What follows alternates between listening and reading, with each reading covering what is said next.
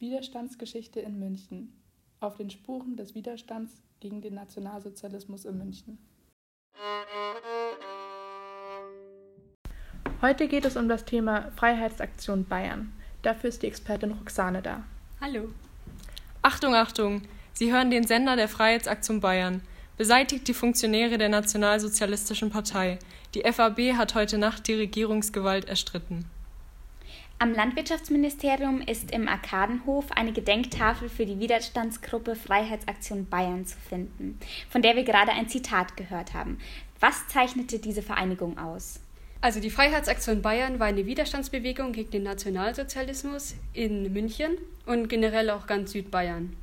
Sie strebten eine gewaltlose Kapitulation an und sie waren vor allem in den letzten Kriegsjahren des Zweiten Weltkrieges aktiv. Es war ein Zusammenschluss vorwiegend konservativer Männer des deutschen Bildungsbürgertums. Insgesamt waren es 1400 Zivilisten und Soldaten. Wer war denn beteiligt in der Freiheitsaktion Bayern? Also bei der FAB gab es generell drei Hauptmitglieder. Sie waren Ruprecht Gerngross, Major Alois Braun und Günther Caracchiola Delbrück. Ruprecht Gerngross war ein Jurist und er war der Chef der Dolmetscherkompanie.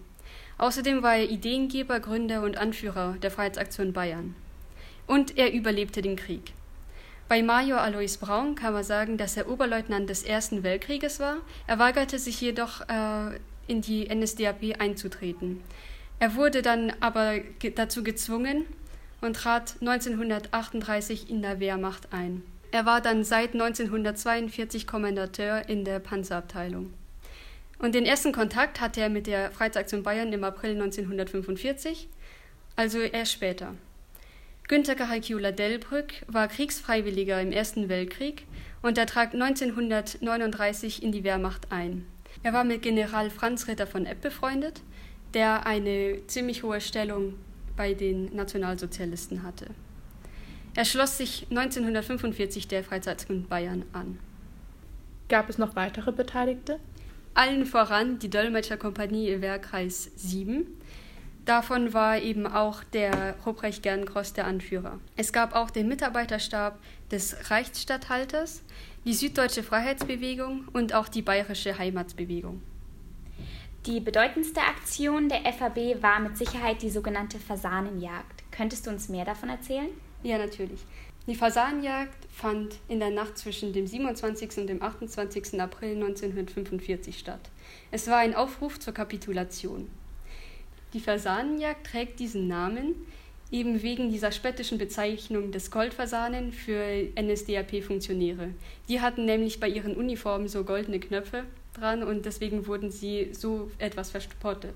Wichtiges Hintergrundwissen ist, dass die Truppen der Alliierten bereits am 27. April 1945 Augsburg erreicht hatten. Und deswegen gab es auch Todesmärsche vom KZ Dachau und Außenlagern in Richtung Süden. Acht verschiedene Soldatengruppen wurden aktiv von der Freiheitsaktion Bayern und fünf Teilaktionen verfehlten jedoch ihre Ziele. Was ihnen gelungen ist, ist die Einnahme der Münchner Neuesten, also der Münchner Tageszeitung. Sie konnten den Druck einer Zeitung und der Flugblätter jedoch nicht mehr durchführen. Sie besetzten aber auch zwei Rundfunksender. Einmal den Wehrmachtssender in Freimann, aber der hatte keine große Reichweite. Dann gab es auch noch die Großsendeanlage in Ismaning, welche einen Radius von mehr als 100 Kilometern hat. Zwischen 6 Uhr und 13 Uhr am 28. April 1945 gab es diesen Ausruf der Aktivisten. Allerdings gab es bereits ab 10 Uhr auf einer anderen Frequenz den Gauleiter Giesler zu hören. Aufruf des Gauleiters an die Bevölkerung des Gaues München-Oberbayern. Ehrlose Gesellen, die einer Dolmetscherkompanie angehören und die von einem Hauptmann mit dem Namen Gerngross geführt werden, versuchen durch Rundfunksendungen den Eindruck zu erwecken, als hätten sie in München die Macht an sich gerissen. Der Hauptmann Gerngross, der über den hoch- und landesverräterischen Sender spricht, beschwindelt die Bevölkerung, wenn er Namen von hohen Offizieren nennt, die angeblich hinter ihm stehen. Außer seinem kleinen Haufen, einer Handvoll Leute, denkt niemand daran, Deutschland in den Rücken zu fallen. Alle Soldaten stehen in Treue zu ihrem Eid und lassen sich durch keinen Gerngross für ein Landesverrat gewinnen. Alle Positionen in München sind fest in unserer Hand. Wir stehen zu unserem Führer Adolf Hitler. Niemand folgt einem Lumpen wie Gerngross, der Deutschland verrät. Gerngross wird seiner Strafe nicht entgehen.